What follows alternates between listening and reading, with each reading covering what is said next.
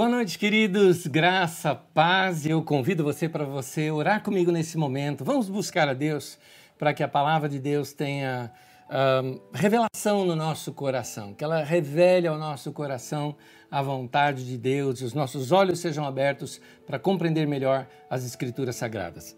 Vamos orar. Senhor, eu dobro o meu coração diante do Senhor para te pedir da tua graça. Eu preciso da tua graça na minha vida e eu oro também pelos meus irmãos, pelas minhas irmãs, para que cada um receba também da tua graça. Que o Senhor venha nos orientar pela tua palavra, venha nos dar sabedoria pela tua palavra, venha nos dar direção para a nossa vida pela tua palavra e que o Senhor também gere em nosso coração uma paixão, um amor ainda maior pela tua palavra.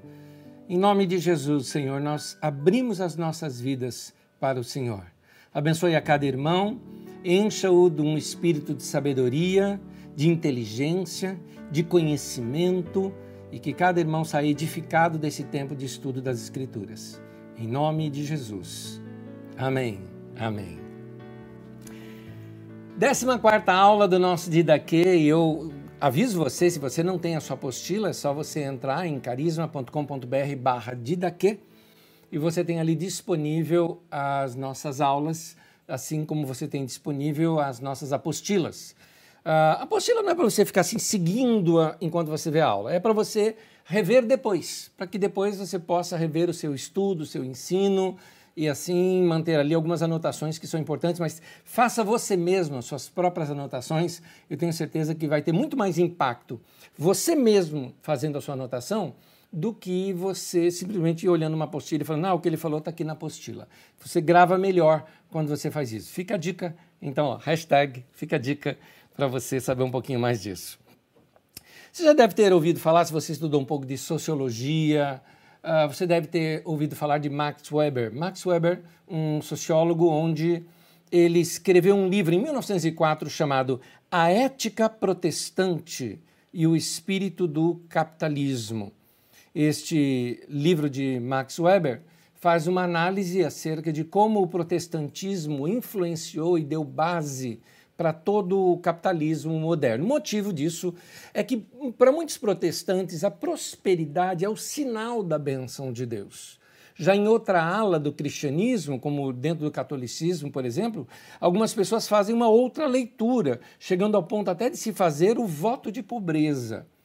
Então, enquanto alguns hoje pregam a teologia da prosperidade e outros pregam até o voto de pobreza, uma abstinência total, existe um equilíbrio em torno disso tudo? Ao longo das Escrituras, na verdade, a gente encontra um equilíbrio entre essas duas tensões. Ela tanto nos ensina a nós realizarmos com primor o nosso trabalho, a nos dedicarmos. A Bíblia chega ao ponto de falar de um expert em sua obra, né, de alguém diligente naquilo que se faz, e mostra que essa pessoa vai ter um ganho maior por causa disso. Então, a Bíblia mostra que há uma possibilidade de crescimento financeiro. No entanto, a mesma Bíblia Sagrada nos orienta que o amor ao dinheiro é a raiz de todos os males. Nos ensina a sermos generosos, porque o dinheiro acumulado não nas nossas mãos, mas no nosso coração, ele cria bicho ali dentro, entendeu? Ele, ele faz da gente homens e mulheres más. Então Deus nos ensina a sermos generosos e não colocarmos o nosso coração na riqueza, na busca do sucesso e principalmente usando meios escusos para se crescer na vida. Então, você nota que a Bíblia Sagrada, ela sempre tem algo chamado equilíbrio. Por quê? Porque a sabedoria, ela está no equilíbrio. Então é importante você entender isso, porque muitas pessoas na busca pela sabedoria pode acabar se extremando em alguns pontos. Aconteceu isso com um personagem que a gente estuda que é Salomão. Mas ainda falando um pouco sobre sabedoria, se você tiver uma devoção profunda a Deus, uma, sabe, quando eu falo devoção profunda, eu digo assim, sinceridade. Abrir teu coração para Deus e falar: Deus, eu, eu, eu, eu tô eu tô com raiva, Deus, eu tô ganancioso, Deus, meu coração não tá legal. Deus, eu olhei aquela cena e não tive misericórdia. Então é importante que a gente chega diante de Deus e conta tudo isso para Ele, para que Deus possa lavar o nosso coração. Isso se chama temor do Senhor. O temor do Senhor é você amar tanto a Deus, mas você ama tanto a Deus que você não quer que fique um cisco no seu relacionamento com Ele. Sabe quando você ama tanto uma pessoa que você assim fica preocupado se você chateou a pessoa, ou se a pessoa está chateada com você, ou se você falou alguma coisa que magoou a pessoa. Você se preocupa com isso por causa do seu amor por ela. Você não quer que fique nenhum cisco no relacionamento entre vocês. Assim deve ser o nosso relacionamento com Deus. Nós o amarmos de tal maneira que a gente não quer que nada fique assim uh, entre nós, assim que que, que eu não cause chateação ao coração de Deus. Isso é temor do Senhor. Então, temor do Senhor tem mais a ver com reverência do que com medo. Tem mais a ver com respeito e com paixão do que medo e religiosidade. Provérbios 9, versículo 10 diz assim: O temor do Senhor é o princípio da sabedoria. Interessante porque até na própria notas uh, nas anotações da nova versão internacional, NVI, chega ao ponto de colocar o temor do Senhor é a chave da sabedoria. Então nós vamos ter sabedoria à medida que nós temermos mais a Deus. E como nós tememos mais a Deus? Nós lemos na aula passada, se você inclusive buscar nas suas referências da aula passada, que um dos erros apontados para Salomão, no livro de Deuteronômio, cita que ele deveria ler o livro da lei todos os dias para que aprendesse a temer o Senhor. Então, uh, quando você lê as Escrituras, você gera esse respeito, esse temor por Deus. Salomão, o sábio, perdeu a sabedoria. Então, é importante você saber que você não deve abandonar o seu amor a Deus, o seu amor à lei do Senhor, o seu amor à palavra de Deus. Pergunte para você mesmo quanto tempo você gastou nessa semana é, com alguma leitura ou algo em torno das Escrituras Sagradas. Pergunte a você mesmo e responda com sinceridade para você mesmo o quanto você faz isso. Então, a Bíblia nos mostra que esse amor à lei do Senhor e o amor à sua palavra é o que vai guiar nosso caminho, é o que vai nos afastar do mal. Lembra do texto do Salmo 119? Como pode o jovem guardar puro o seu caminho? E aí ele fala sobre meditar nas escrituras, meditar na palavra de Deus. As escrituras, elas têm o poder de tornar você uma pessoa sábia. É lá em Timóteo 3,15 que fala que as sagradas letras podem tornar-te sábio, lá em 2 Timóteo 3,15. As, as sagradas letras, elas podem tornar-te sábio. Por que podem tornar? Porque não basta ter a Bíblia. Não basta ter a Bíblia aberta em cima da sua estante. Não basta você é, saber a Bíblia. Não basta saber. Ela precisa estar no coração. É isso que precisa estar. A nossa geração ela é uma geração infantilizada. Nós gostamos de respostas prontas e imediatas, e isso é coisa de criança. Criança que é assim, quer já saber o que é e como é que tem que fazer e acabou. E ela quer resposta curta, ela não quer parar para pensar, para meditar. Uh, é, sabedoria é coisa de adulto. Porque para se encontrar sabedoria, é preciso você fazer, vamos dizer assim, a soma dos prós e os contras. Você precisa colocar tudo na balança. Porque lembra daquela frase que eu falei que a sabedoria está no equilíbrio?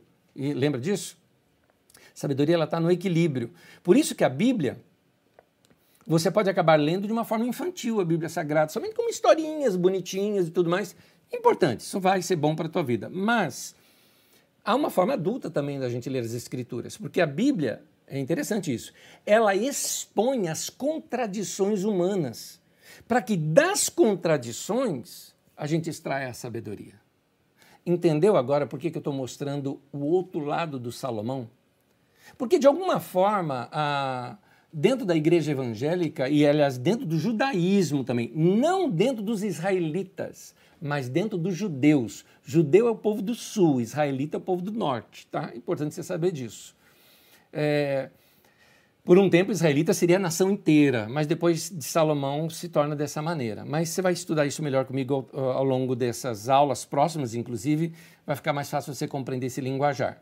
Mas então, tanto os judeus quanto os evangélicos hoje, eles deificam Salomão. Colocam Salomão assim como um ídolo. Você não pode tocar no Salomão, porque ele é o sábio. Salomão escreveu Eclesiastes. Quem disse para você? Eu vou te mostrar que Eclesiastes é de uma outra data. Pouco depois a gente vê isso. Ah, Salomão tem os cânticos de Salomão. Pois é, esses cânticos são posteriores. Salomão tem os provérbios de Salomão. Pois é, boa parte deles copiadas do Egito. Então são determinadas coisas que a gente vai engolindo porque vão ensinando para a gente sem pesquisa. Fala, mas desse jeito você só está mostrando coisa ruim. Eu estou mostrando para balancear. Então, quando nós equilibrarmos isso, nós vamos encontrar aqui a sabedoria. Tem muita coisa boa para a gente aprender com Salomão. Nós vamos tirar lições boas. Mas nesse momento eu preciso mostrar esse lado crítico, que é o lado que a gente não enxerga, é aquele lado que a gente não vê. Por isso a gente acaba interpretando errado alguns textos das Escrituras Sagradas.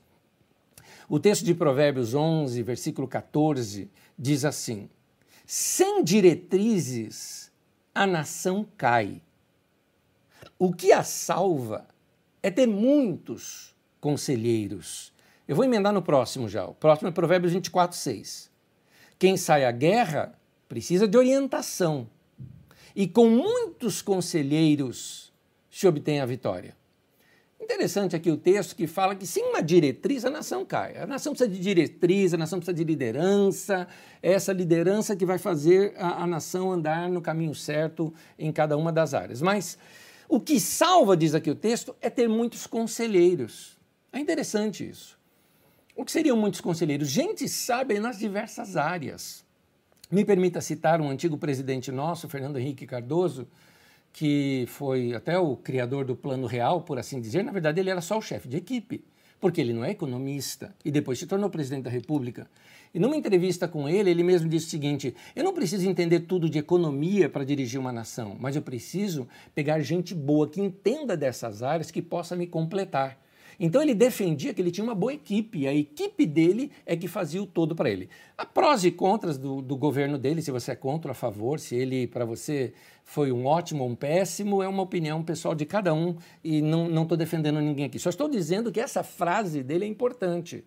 Toda liderança precisa ter conselheiros que muitas vezes pensam diferentes, com dons diferentes, com ações diferentes, para nos mostrar áreas que a gente não está enxergando.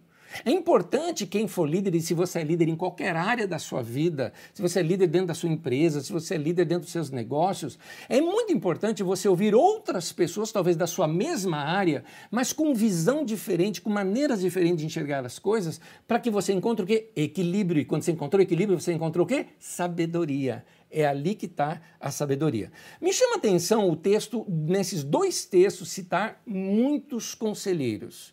Por que muitos conselheiros?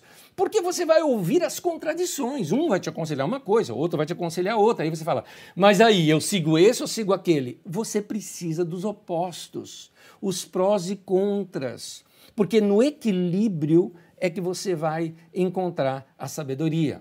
Provérbios capítulo 2, versículo 9 e 10 diz assim: Então você entenderá o que é justo, direito e certo e aprenderá os caminhos do bem, pois a sabedoria entrará no seu coração e o conhecimento será agradável à sua alma. Esse texto de Provérbios 2, se você pegar desde o começo, ele vai falando para você alçar sua voz, pedindo para Deus inteligência. Fala para você buscar sabedoria, como se procura a prata, como se procura o ouro. E o ouro não é assim, ah, eu quero achar ouro, onde está? Não é ouro de tesouro é ouro que você vai no garimpo, você vai aos poucos, você vai conseguindo aos poucos, para você conseguir chegar é, é, na quantidade que você precisa. Assim é a sabedoria. Ela tem que ter busca. A Bíblia fala para nós buscarmos a sabedoria e procurarmos pela sabedoria. Isso significa que tem que haver um empenho da nossa parte. É assim que nós conseguimos. E aí a Bíblia diz que a sabedoria vai entrar no teu coração. E quando ela entrar, o conhecimento será agradável à tua alma. Irmãos, é um prazer, é uma satisfação imensa. Quando, às vezes, lendo textos bíblicos ou entrando nessas histórias bíblicas, os olhos brilham e eu falo, meu Deus, como eu nunca vi isso antes. Era dessa maneira. E isso enche o nosso coração. Essa é a alegria de estudarmos as Escrituras Sagradas. Muito bem, com essa introdução, eu quero te apresentar um pouco, e quase chegando ainda no tema de hoje, ainda não cheguei no tema com relação a, a, a, esse, a esse momento de divisão que houve na nação. Mas, para nós entendermos um pouquinho o governo de Salomão, deixe-me voltar e, e, dar uma pincelada de como foi a administração e o governo de Davi, que nós estudamos umas duas ou três aulas atrás. Davi ele organizou o seu governo com um equilíbrio. Uma das formas que Davi fez isso foi que ele colocava duas pessoas, talvez, com funções muito parecidas. Por exemplo, Davi ele tinha dois sacerdotes. Ele tinha o Abiatar e ele tinha o Zadok. E ambos eram de origens diferentes. Um mais camponês, que era o Abiatar, o outro citadino, que era uh, Zadok. Você também tinha uh, ali em Davi dois chefes de exército você tinha tanto Joabe, homem muito experiente, como Benaia, que ele aparece, na verdade, treinando estrangeiros que se filiaram a Davi para guerrearem no exército de Davi.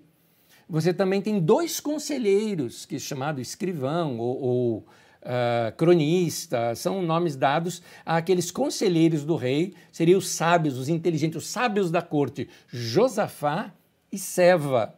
E a gente ainda sabe de um tal de Ira, um tal de Jairita, que a gente não sabe qual era a função dele, apenas diz que ele era um ministro de Davi, um servo de Davi.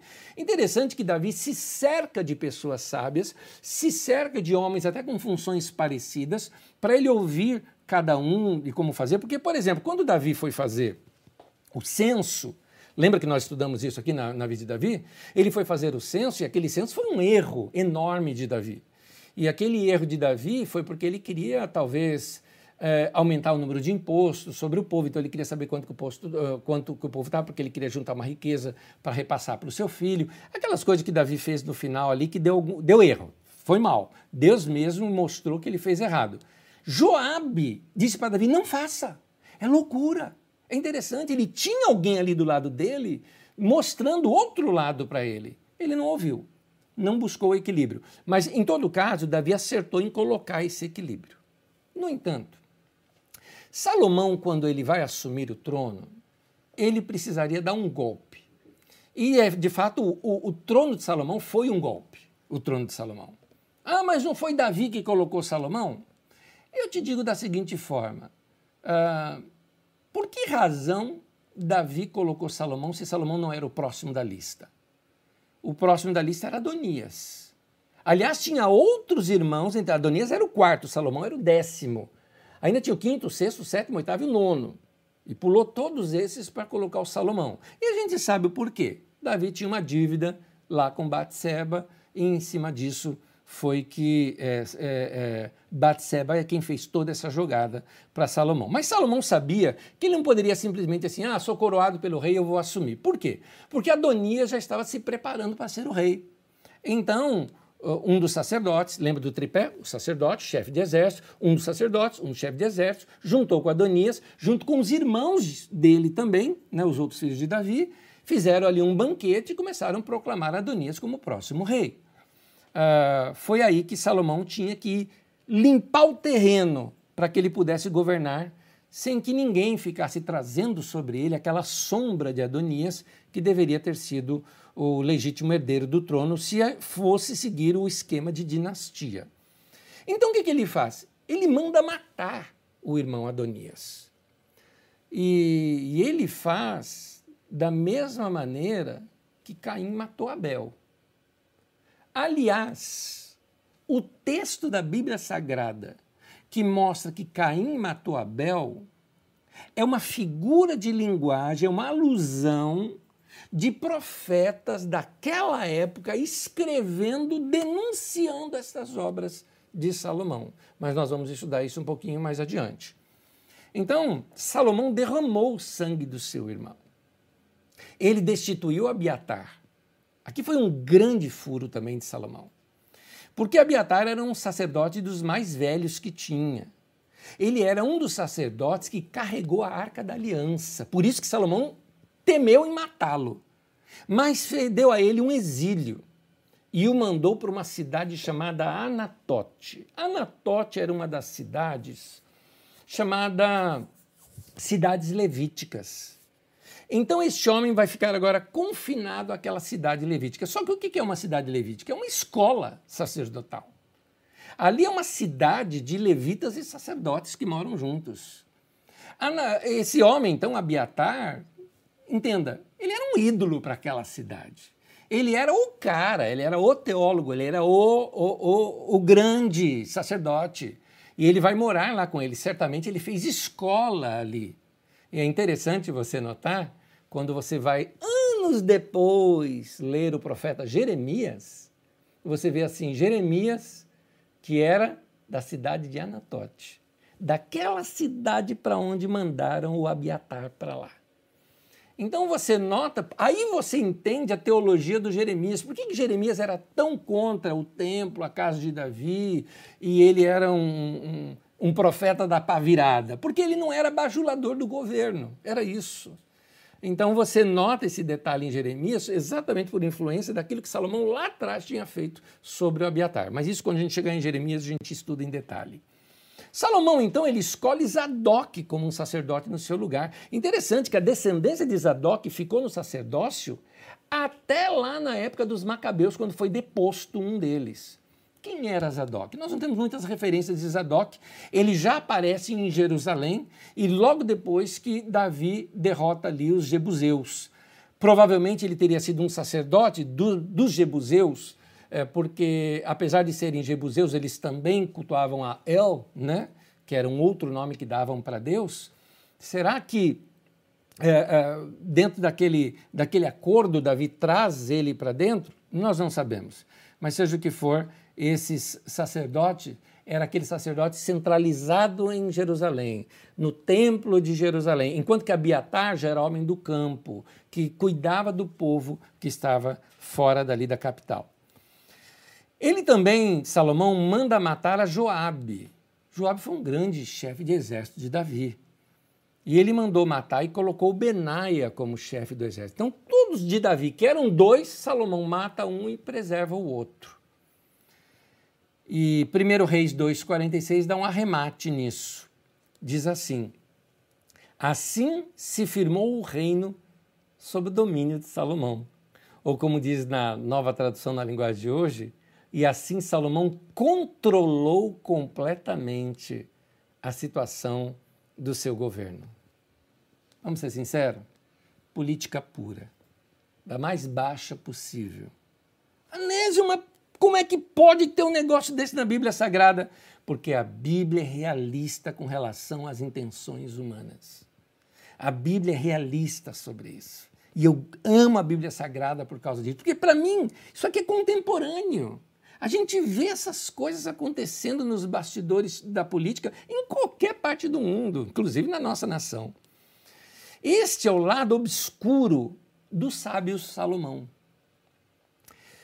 Uma das outras coisas que aconteceu com Salomão, e aí sim provocou um racha na nação mais adiante, foi isso aqui. Com as construções de Salomão, aquelas que o povo tanto elogia que Salomão construiu, mas se a gente relembrar da aula passada, nós vimos em detalhe. Ah, mas ele construiu o templo. Tá, construiu o templo, mas construiu um palácio para ele que levou, mais, levou o dobro. Para não dizer o dobro, faltava um ano para ser o dobro. O templo foi em sete anos, o palácio dele levou 13 para ficar pronto. Tem mais, ele construiu um outro palácio que durou esse tempo todo também, talvez paralelo à construção, pra, simplesmente para uma das suas esposas, que era filha do faraó. Além do mais, ele fez o aterro, ele fez uma nova muralha numa parte ali de Jerusalém, ele fez arquedutos, ele construiu postos de guerra em muitos lugares e botando o povo para trabalhar para ele, trabalhando de graça para ele, e assim fez essas construções, só que muito do material era material importado.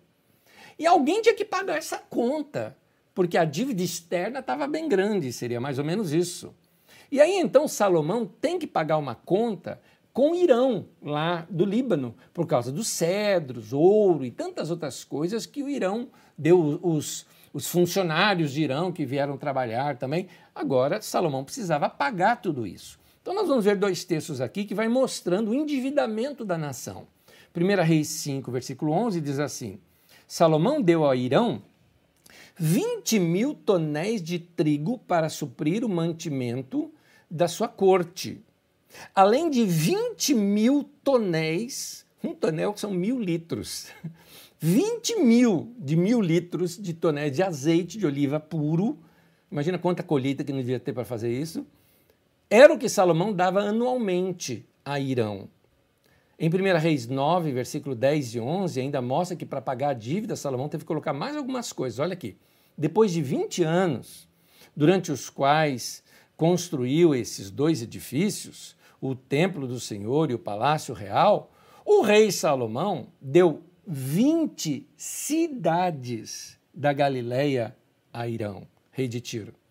Pois Irão lhe havia fornecido toda a madeira de cedro e de pinho e o ouro que ele precisou. Vem comigo, pensa aqui comigo agora. Vamos lá no azeite que ele tinha que dar, no trigo que ele tinha que dar. Quem que fornecia? O povo do campo. Onde estava a maior parte do povo do campo? Na região norte. Aí o outro texto que nós lemos, que ele pegou uma parte, assim, ele pegou 20 cidades. De onde? Da Galileia. Onde era Galileia? No norte. Galileia era a região mais pobre que havia daquela região toda. Aliás, nos tempos de Jesus, ela era a periferia da periferia da periferia do Império Romano. Né? Então, Galileia, ele olhou Galileia assim e falou: parece com Osasco e Carapicuíba. Mandou lá para o Irão. Tanto que o Irão, quando foi visitar as cidades que ele ganhou, ele falou: é isso aqui que você me deu, e deu o nome de Cabul, que, se não me engano, significa é, lugar desolado. Né? Falou, isso aqui é nada. Né? O Irão reclamou. Falou, olha, você, foi muquirano aqui comigo me dando isso. Mas eu pergunto outra coisa aqui para você. Se você morasse numa daquelas cidades, aí alguém vem e anuncia, olha, o rei resolveu dar a sua cidade para um outro país. Como é que você se sentiria? Você foi perguntado sobre isso? Porque Onde é que está que as terras todas foram dadas para o rei? Aonde é que Deus deu as terras para o rei? Onde está isso? Que eu saiba, Deus deu as terras às famílias. Aliás, Deus diz o seguinte: que a terra toda é dele. E ele deu aquelas terras para famílias. Para que as famílias possam plantar e colher e ali crescer. Por isso a terra que manda leite e mel. Por isso cada um tinha a sua terra. E agora o rei pega a sua terra e doa a sua terra para uma outra cidade, para um outro país, sem poder opinar nisso. Mas para que tudo isso? Isso era necessário para pagar uma dívida externa das construções grandes e miraculosas e grandiosas, né, mirabolantes, que foram feitas onde? Lá no sul, lá na capital. Então, enquanto o Sul enriquecia, o Norte empobrecia, o Norte financiava a beleza daquela nação. Isso não é diferente hoje em dia. As nações no mundo são assim. Enquanto nações prosperam, elas prosperam exaurindo todos os recursos que existem em outras nações mais pobres no mundo. A maior parte das nações do mundo hoje são quintal para essas grandes potências mundiais que existem hoje. Isso já é história para nós. Mas não é lícito isso dentro de um povo chamado povo de Deus, dentro de uma nação que começou com a seguinte ideia: Deus chega para Abraão e falou: Abraão, em você serão abençoadas todas as famílias da roça é o povo da roça que teria direito a isso. Estou dizendo a tradução correta do texto. Terra ali não é planeta, terra ali é terra de plantio, tá? Nós já estudamos isso aqui. Então, queridos, é, muitas vezes a gente fica pensando em crescimento financeiro, em progresso, né? quando na verdade é, é, precisamos ver a custa de que esse progresso chega. Olha só, progresso é o nome que se dá no mundo capitalista quando são feitas algumas obras, e com elas os ricos ficam mais ricos e os pobres ficam mais pobres. Essa frase eu escrevi alguns anos atrás, eu acho que em 2011 eu escrevi essa frase, quando eu estava na África, vendo algumas coisas que estavam acontecendo lá e vendo uma situação de, uh, uh, em que o governo iria uh, implementar algum recurso ali num determinado lugar, mas o recurso não chegou, foi desviado aquele dinheiro. Enfim, os ricos ficam mais ricos, os pobres ficam mais pobres, as, aquilo que custaria 10 passa a custar 200, os 10 se você paga a construção e os 190 vai para algum outro lugar. Então, aquilo, olha só, começa a ter uma divisão na nação.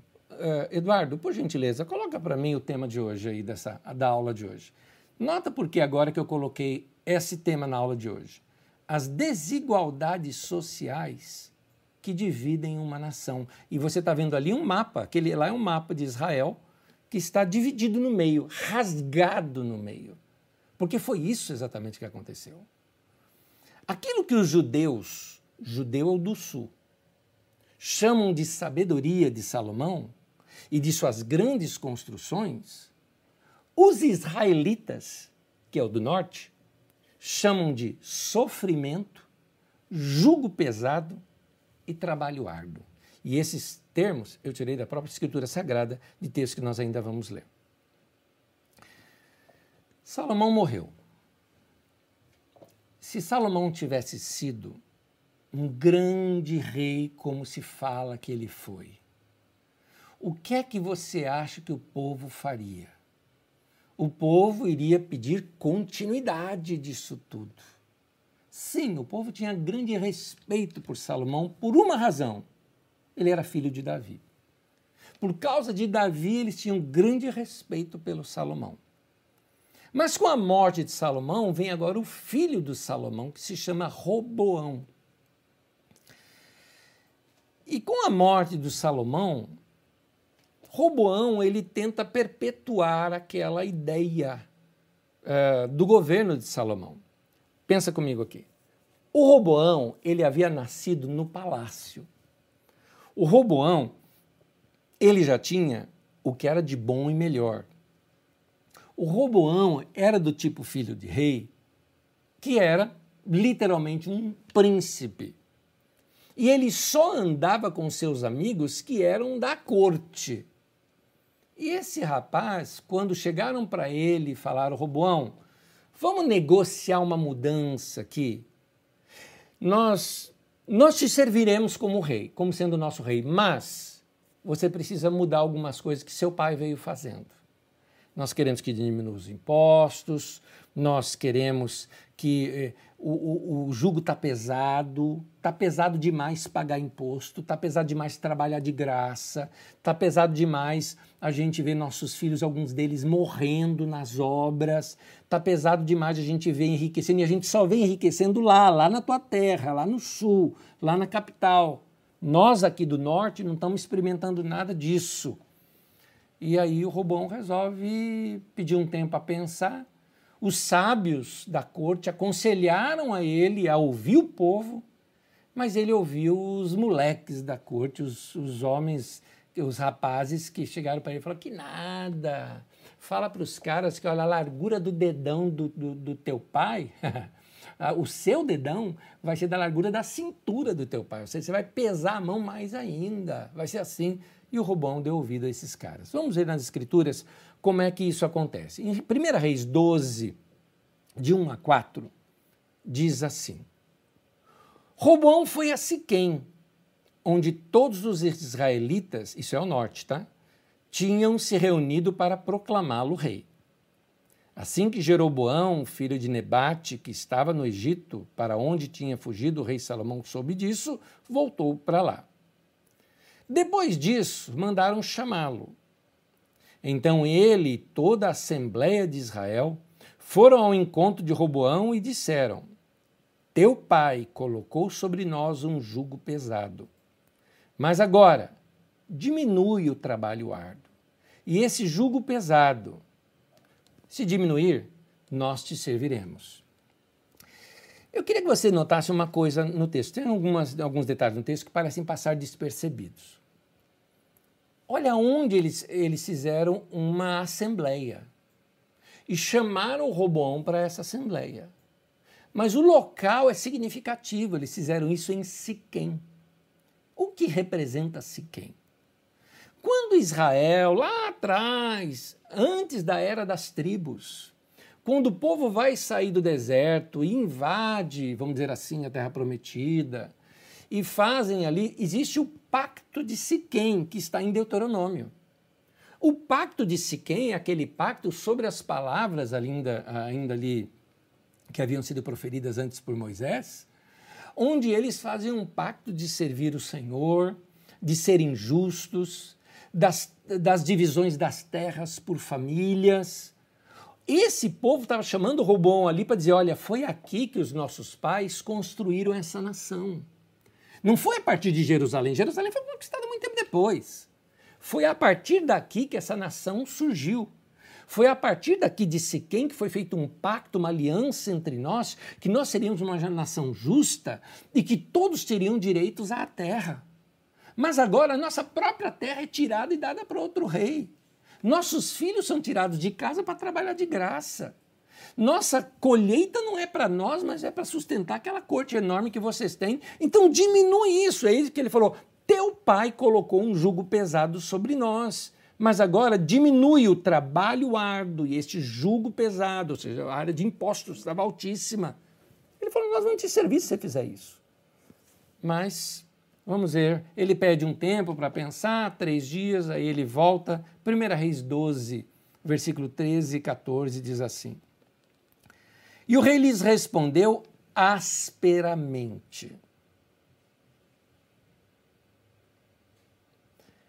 Rejeitando o conselho das autoridades de Israel, seguiu o conselho dos jovens e disse: Meu pai lhes tornou pesado o jugo eu tornarei ainda mais pesado.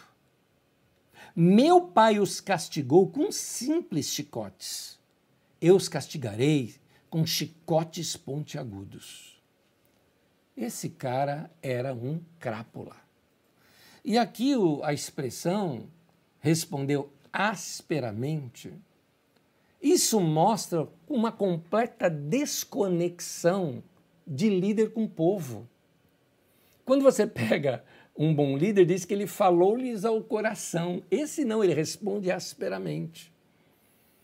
Então, após a morte de Salomão, 83,33% da nação desaprovou algumas ações do seu governo. E não quiseram dar continuidade a isso. Aliás, de onde você tirou esse número? É, eram 12 tribos, 10 rejeitaram, 83,33%. No fim do reinado de Salomão, ele estava com uma popularidade baixíssima e um índice de rejeitão, rejeição altíssimo. O povo não queria mais que aquele os governasse. E não queria que o seu filho repetisse a mesma coisa. Deram inclusive uma chance para ele de fazer diferente, mas ele não quis.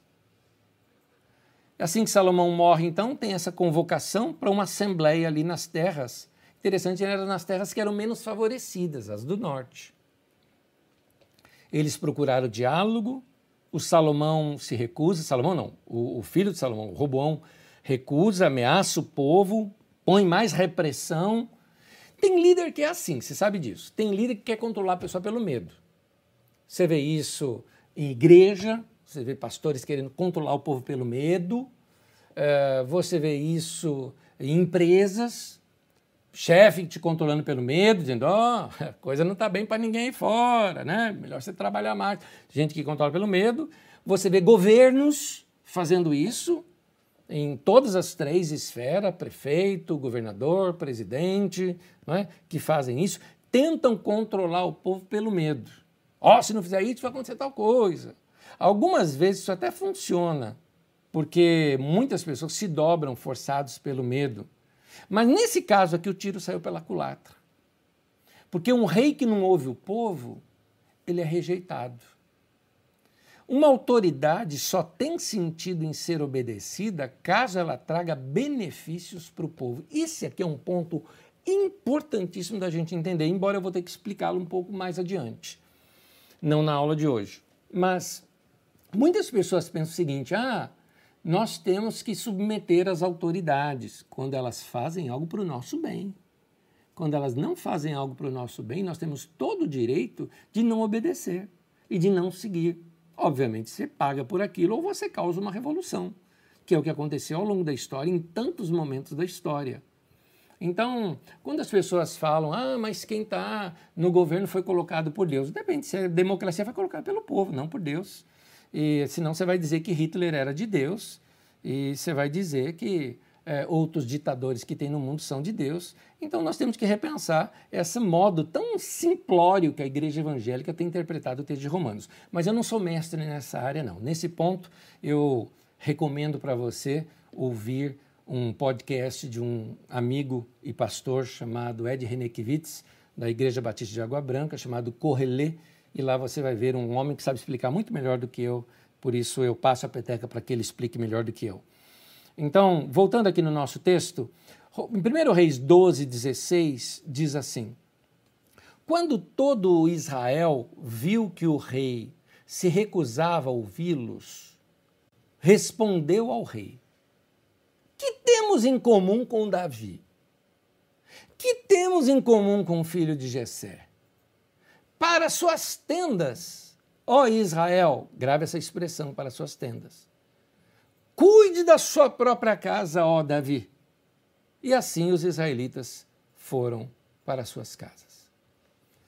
O que esse texto mostra é que a única ligação que esse povo tinha era com Davi. Eles submeteram a Salomão por causa do Davi. E submeteriam a Robão por causa do Davi. Mas quando eles viram que a própria casa de Davi, quem representava Davi, não estava sendo honesto com eles, falaram: quer saber de uma coisa? Eu não tenho pacto nenhum com você. Vai lá cuidar da tua terra. Sei lá, de Judá, cuida dos judeus. Nós aqui vamos. Interessante a expressão. Para suas tendas, ó Israel. O que é isso?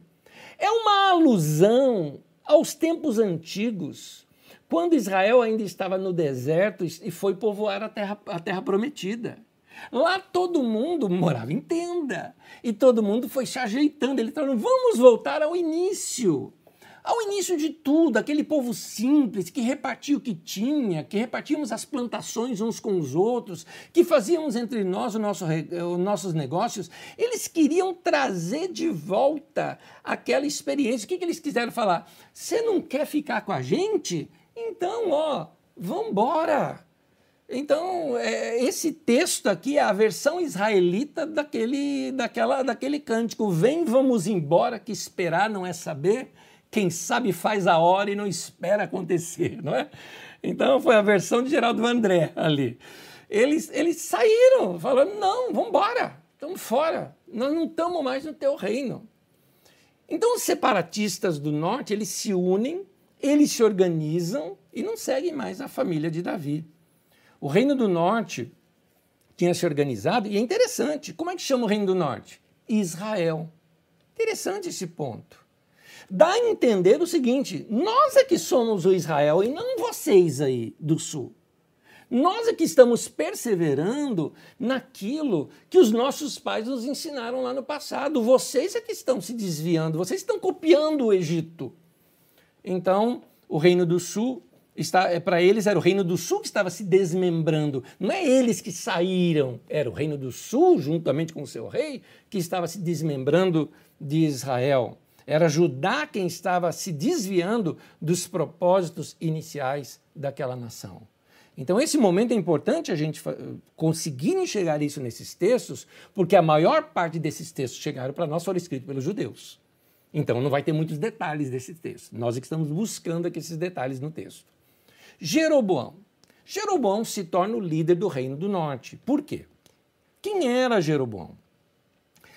No começo, só para a gente pensar um pouquinho, aquele povo eles queriam uma reforma apenas. Era isso que eles queriam. Eles tentam negociar com Roboão e falando: olha, tudo bem, a gente fica aqui com você e tal, mas precisamos de uma reforma. Uma reforma econômica, né? Uma reforma tributária, né? é isso que eles queriam, precisamos fazer uma reforma aqui. E eles passaram a desejar um volte às tendas, né? uma volta ao sistema tribal. O que, que era? Queremos, então, nós não queremos viver sem rei, com liberdade, é isso que a gente quer. Mas Roboão, quando voltou para suas terras, organizou o exército e ia fazer uma verdadeira devastação. Lembra o poderio dos exércitos de Salomão? Você se lembra disso? Os cavalos que ele tinha, o número de, de exército que ele tinha. Então, aquele poderio todo ele iria avançar sobre o norte. Ele tinha as armas de guerra à sua disposição. Então, o Reino do Norte precisou rapidamente se organizar e se articular para garantir as suas fronteiras, e ali foram obrigados a restaurar a ideia de um reinado. Então, vamos escolher um rei sobre nós. Escolheram um rei. Os tempos agora eram outros. Não dava mais para eles voltarem naquele estilo tribal. Não dava mais. Então eles tinham que se organizar também uma nação com rei e exército para poder se defender. Segundo Reis 12, versículo 20, diz assim: Quando todos os israelitas souberam que Jeroboão tinha voltado, mandaram chamá-lo para a reunião da comunidade e o fizeram rei sobre todo Israel. Jeroboão, ele era antes um, ele era um rapaz, a mãe dele era viúva, e já era desonesto isso por só por isso já era desonesto. Porque ele foi um rapaz convocado para os trabalhos forçados. E ele tinha que estar tá lá trabalhando com trabalhos forçados. Só que a mãe dele era viúva, ou seja, a mãe dele não tinha como subsistir sozinha, a mulher não trabalha. Era ou o marido ou o filho que sustentava a mãe. Então a mãe dele passando fome porque ele estava lá no trabalho forçado. Mas ele trabalhou tão bem, tão bem, que ele foi promovido. E ele se tornou chefe de trabalhos forçados. Agora ele era remunerado melhor do que os outros para aquilo. Ele poderia ajudar a sua mãe, ou seja, a máquina administrativa agora estava a favor dele. Mas como ele era um homem honesto, ele achou desonesto uma coisa como essa, porque ele percebeu que ele era chefe de trabalhos forçados sobre as tribos de José. A tribo de José qual era? Manassés e Efraim. Como eu posso escravizar meus próprios irmãos? Eu sei o que eu passei no lugar deles, com minha mãe lá passando fome e eu aqui tendo que trabalhar forçado simplesmente por causa das construções do rei. Então ele se revolta com isso. E quando ele se revolta, Salomão fica sabendo e manda matá-lo. O que ele faz? Ele corre para o Egito e pede asilo político lá no Egito. Lá no Egito já tinha trocado o faraó. Já não era mais aquele faraó com quem Salomão tinha se casado com a filha. Agora era outro faraó que já não era tão assim próximo do Salomão. Então esse faraó acolhe esse homem, o Jeroboão, como sendo um refugiado político ali então, Jeroboão busca asilo político lá no Egito. Quando Salomão morre, Jeroboão volta para as terras do norte, bem no momento onde está tendo essa revolta do norte, onde há uma revolução, uma divisão do reino e eles o consagram para ser o seu rei. É nesse ponto que a gente precisa agora começar. Uh, como que eu diria? Tem uma palavra na Bíblia chamada discernimento. Discernimento, queridos, é aquela atitude que o animal tem quando ele, principalmente animal de pata fendida, faz isso, quando ele separa a comida que ele vai comer da comida que ele não come. É o que a sua avó, minha avó, fazia lá no passado, quando escolhia feijão, né? Punha tudo ali na mesa, tirava os carunchos, né? Tirava as pedras que vinha junto, não era tão bonitinho que nem a gente vai no mercado hoje, compra em saquinho, não. Era aquele sacão grandão que você levava para casa, né? Punha assim, levava para casa em quilo, e aí tinha que separar ali, limpar o feijão. Ou seja, você separa o que come do que não come, isso é discernimento. Nós vamos aprender agora a discernir dentro dos textos bíblicos, isso a partir dessa final dessa aula e as próximas aulas, nós vamos começar a pegar os textos bíblicos do, do Antigo Testamento e começar a discerni-lo. Para quê? Para poder fazer uma melhor exegese do texto. O que é exegese? É uma análise do texto como texto em si, como ele, como se fosse um documento encontrado. Então, isso aqui foi escrito quando? Isso aqui foi quando também? Isso aqui foi escrito por quem? Mas quem foi que disse isso aqui de Salomão? E quem foi que disse isso aqui? Então, quando nós começarmos a fazer essas separações, a gente vai começar a entender melhor esses textos sagrados que chegaram até nós. Por quê? Porque na multidão dos conselheiros há sabedoria. Nessas situações que se conspiram e se chocam uma com a outra, a gente vai encontrar o equilíbrio para nós entendermos aqui a palavra de Deus. É nesse período que nós vamos ver uma ação dos profetas, e a partir de agora, nós vamos começar, a partir desse final dessa aula e já na próxima aula, nós vamos começar a estudar sobre a literatura de Israel. Por que razão? Nesse período histórico que nós estamos vivendo, aqui no nosso texto, na nossa aula, né, é quando surge o hebraico. Então você sai do chamado proto-hebraico para o hebraico. Então você tem ali os primeiros textos bíblicos oficiais, vamos dizer assim. Alguns textos tiveram antes disso, sim, nós vamos ver na aula de hoje já. Mas é aqui que surgem os textos. Sabe aqueles textos que você tem lá em Gênesis sobre a criação? Um deles, que são dois ali textos, um deles é escrito nesse período. Sabe aquela história do Caim e Abel? É escrito nesse período. Sabe aquela história da serpente no jardim? É nesse período que é escrito. É nesse período também que são escritos alguns textos, é que são escritos alguns provérbios. Sim, tem provérbios de Salomão, tem sim. É nesse texto, é nesse período também que surgem alguns cânticos que viram depois parte do saltério, ou seja, dos salmos. Sim, nesse período. É nesse período também que começa a ser escritos os chamados livros dos reis. Não o livro dos reis que a gente tem na Bíblia Sagrada, mas os anais dos reis, aqueles que contavam as crônicas dos reis. Tinha um livro só sobre Salomão, que é um livro perdido, que não existe mais, mas é dele que os escritores da escola deuteronomista ou da escola cronista se utilizam para escrever os textos que nós temos hoje. Então é aqui que a gente começa a separar tudo isso. Dois profetas perceberam esse momento da nação. Esse conflito que estava do Reino do Norte e Reino do Sul, um profeta, que era o Aías de Siló, atuou no Reino do Norte, e o Semaías atuou no Reino do Sul, mas ambos em total. Uh, estavam afinados, orquestrados entre si. Aías, por exemplo, ele sinalizava de que Deus escutou o clamor do povo e se posicionou a favor da conspiração do Jeroboão. Ele abençoou Jeroboão e, e, e, e certamente deve ter dado direção e certamente ele foi um grande líder ali sobre o povo. Semaías já foi lá no sul, quando ele percebeu que o reino do sul ia se levantar, ia devastar o reino do norte, ele disse: não façam isso. Essa perda de recursos e tudo mais é justa.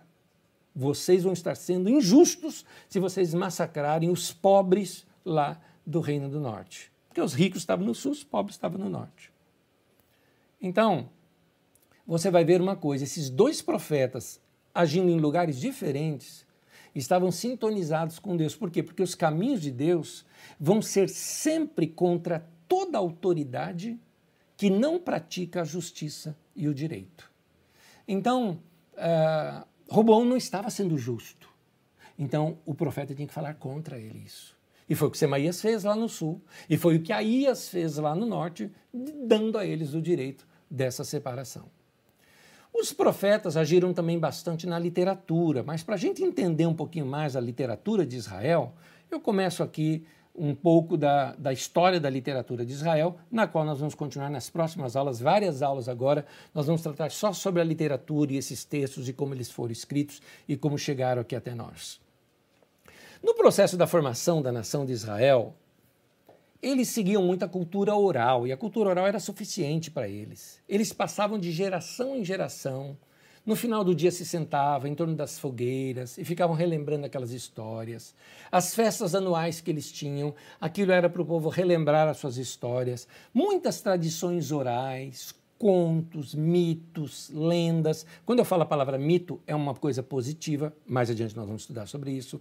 Lenda é algo positivo, mais adiante eu explico isso para você nas próximas aulas. Os contos também são coisas positivas. Não estou falando nada de falsidade aqui, não.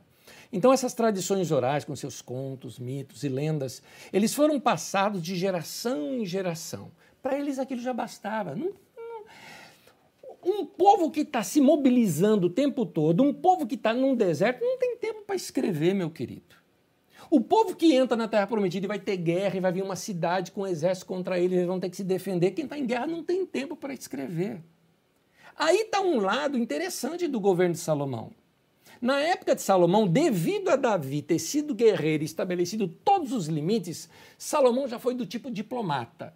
Salomão foi daquele tipo que ele negociava as coisas com os, os, as, as nações vizinhas, de tal modo que as nações vizinhas não queriam se separar dele, porque ele, eles, eles passariam fome se se separasse dele. Então Salomão detinha ali o comércio de importação, de exportação, de produção. Ele foi muito inteligente, aí está a sabedoria de Salomão. Ele foi muito inteligente, diplomático e não teve guerras ali. Né? Só no final do, do, do, do mandato dele é que ele teve guerras, mas ali durante quase todo o, o, o, tempo dele como rei não teve guerras, porque ele era esse cara diplomático e tudo mais. Então, sem guerra, sem nada, dá tempo de se ter o quê? Cultura, estudo, Uh, por isso, a ideia de sabedoria. Salomão mesmo era um homem interessado em sabedoria, era interessado em cultura. Ele era arquiteto, ele era, uh, ele entendia de biologia, ele entendia uh, de, de, vários detalhes assim de, de, de, culturas diferentes, ao ponto de vir gente de fora e ficar abismado com a sua sabedoria, que ele um homem muito inteligente mesmo. Então, ah, com isso, a literatura ganhou proeminência ali em Israel.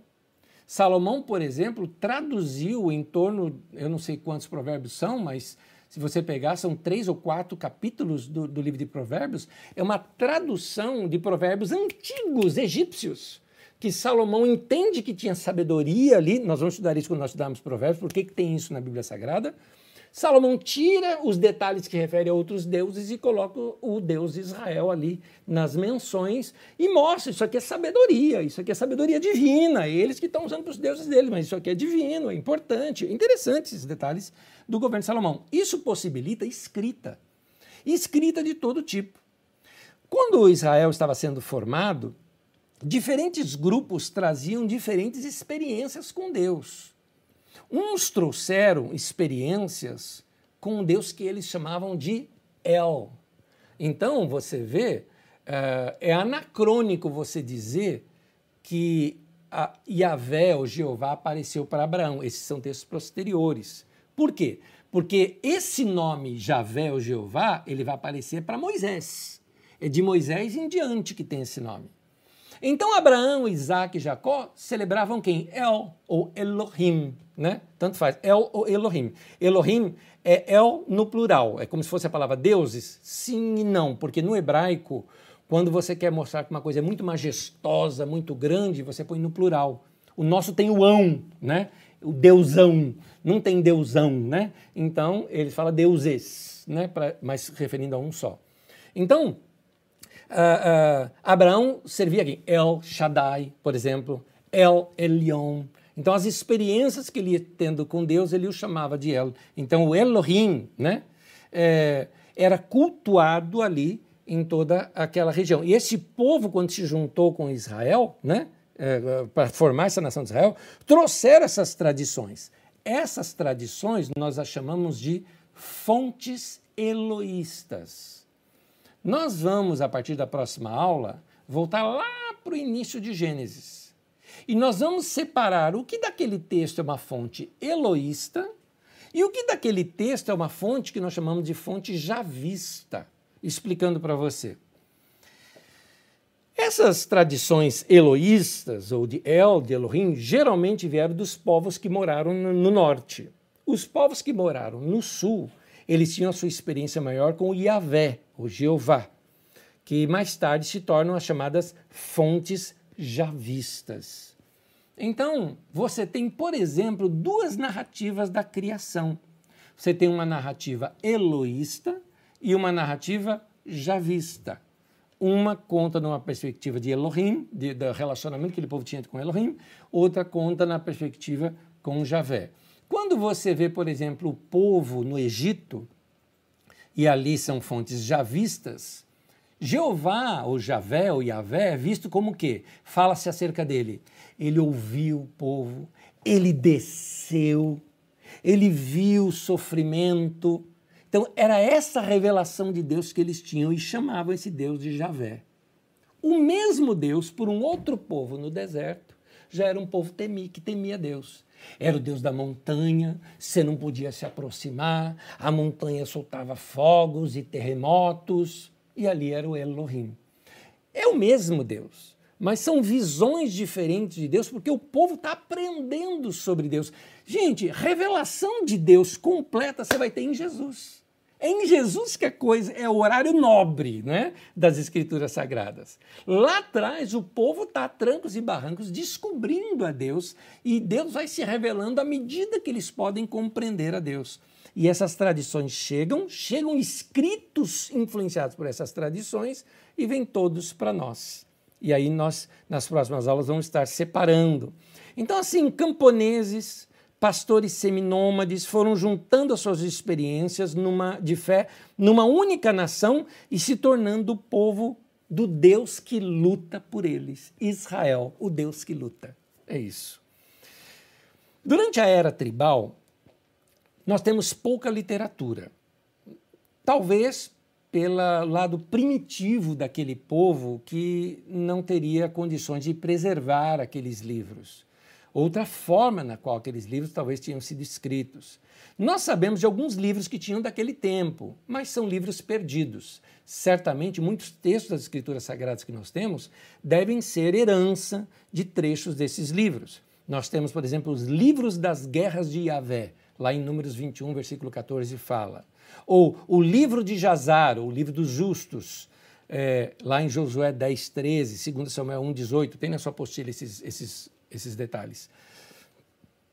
Esses eram o quê? Eram poemas de guerra, cânticos de vitória, talvez aquele cântico uh, da, de Miriam, talvez seja tirado daí, talvez aquele cântico de Moisés que virou um salmo, não é?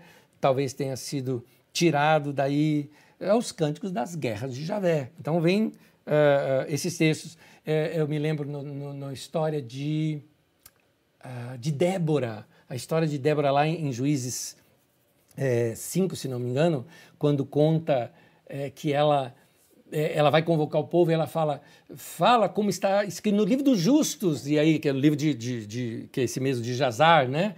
Então eles contam algumas coisas sobre as guerras do Senhor. É muito interessante de onde vêm essas histórias. Então, esses escritores dos textos das histórias bíblicas tiveram esse acesso a esses livros recortaram desses livros talvez ideias como dados geográficos que não se referem ao tempo deles, uh, dados genealógicos que foram utilizados pelos redatores da história deuteronomista ou da história cronista, foram tirados desses livros mais antigos.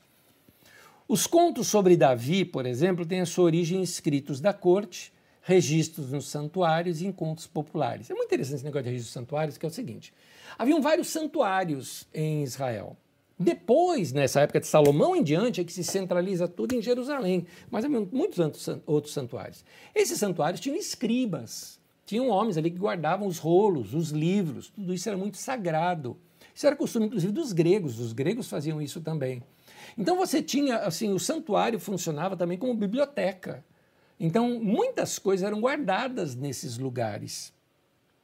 Uh, então, uh, muitas das histórias de Davi vieram de lá. Por isso que você tem as histórias recortadas que chegaram para nós. Os escritores pegaram essa história, pegaram aquela história, pegaram aquela outra, não souberam como encaixar muito bem uma na outra, fizeram o melhor encaixe possível e deixaram ali, porque não vamos perder isso, aqui é importante, fala sobre Davi.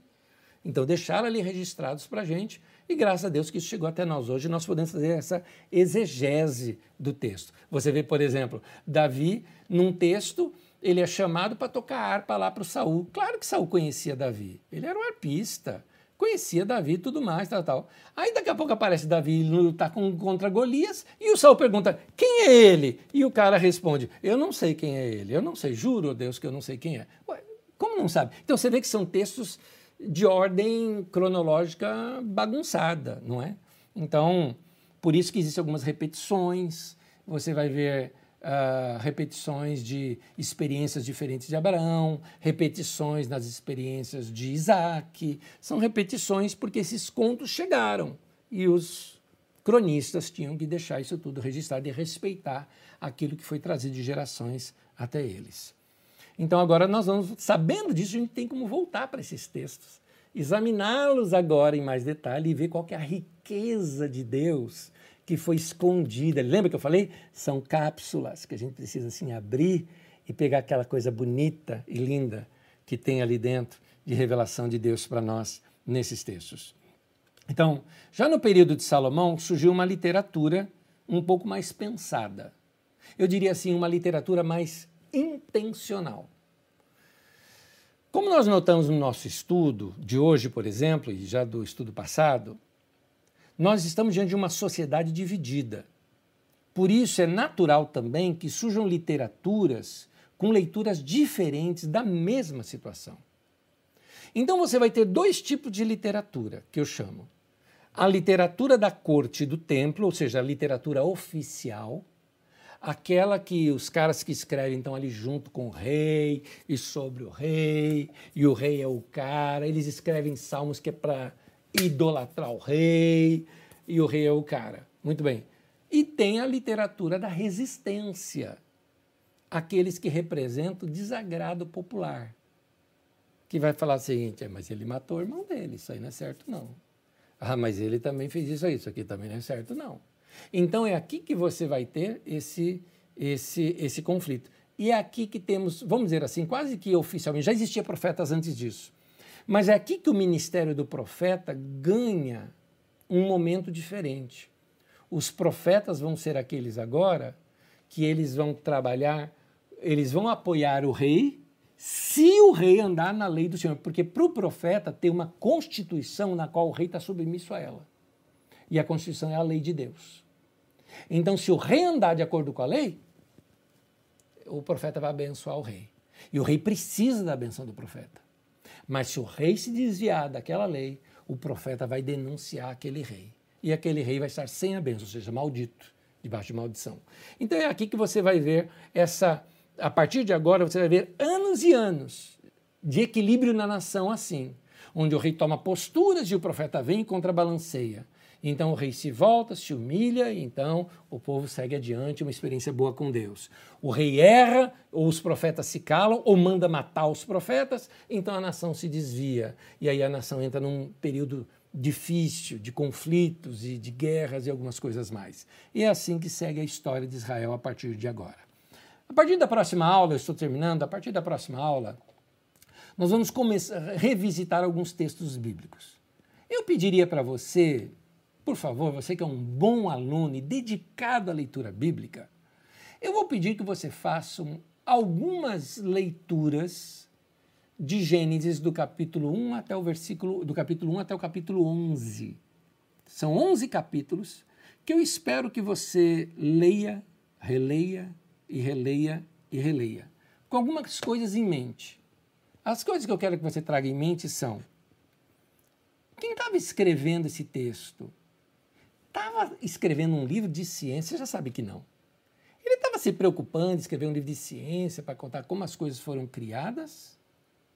Ou será que ele estava usando figuras de linguagem para denunciar algo do seu tempo, que era interesse do povo da sua época?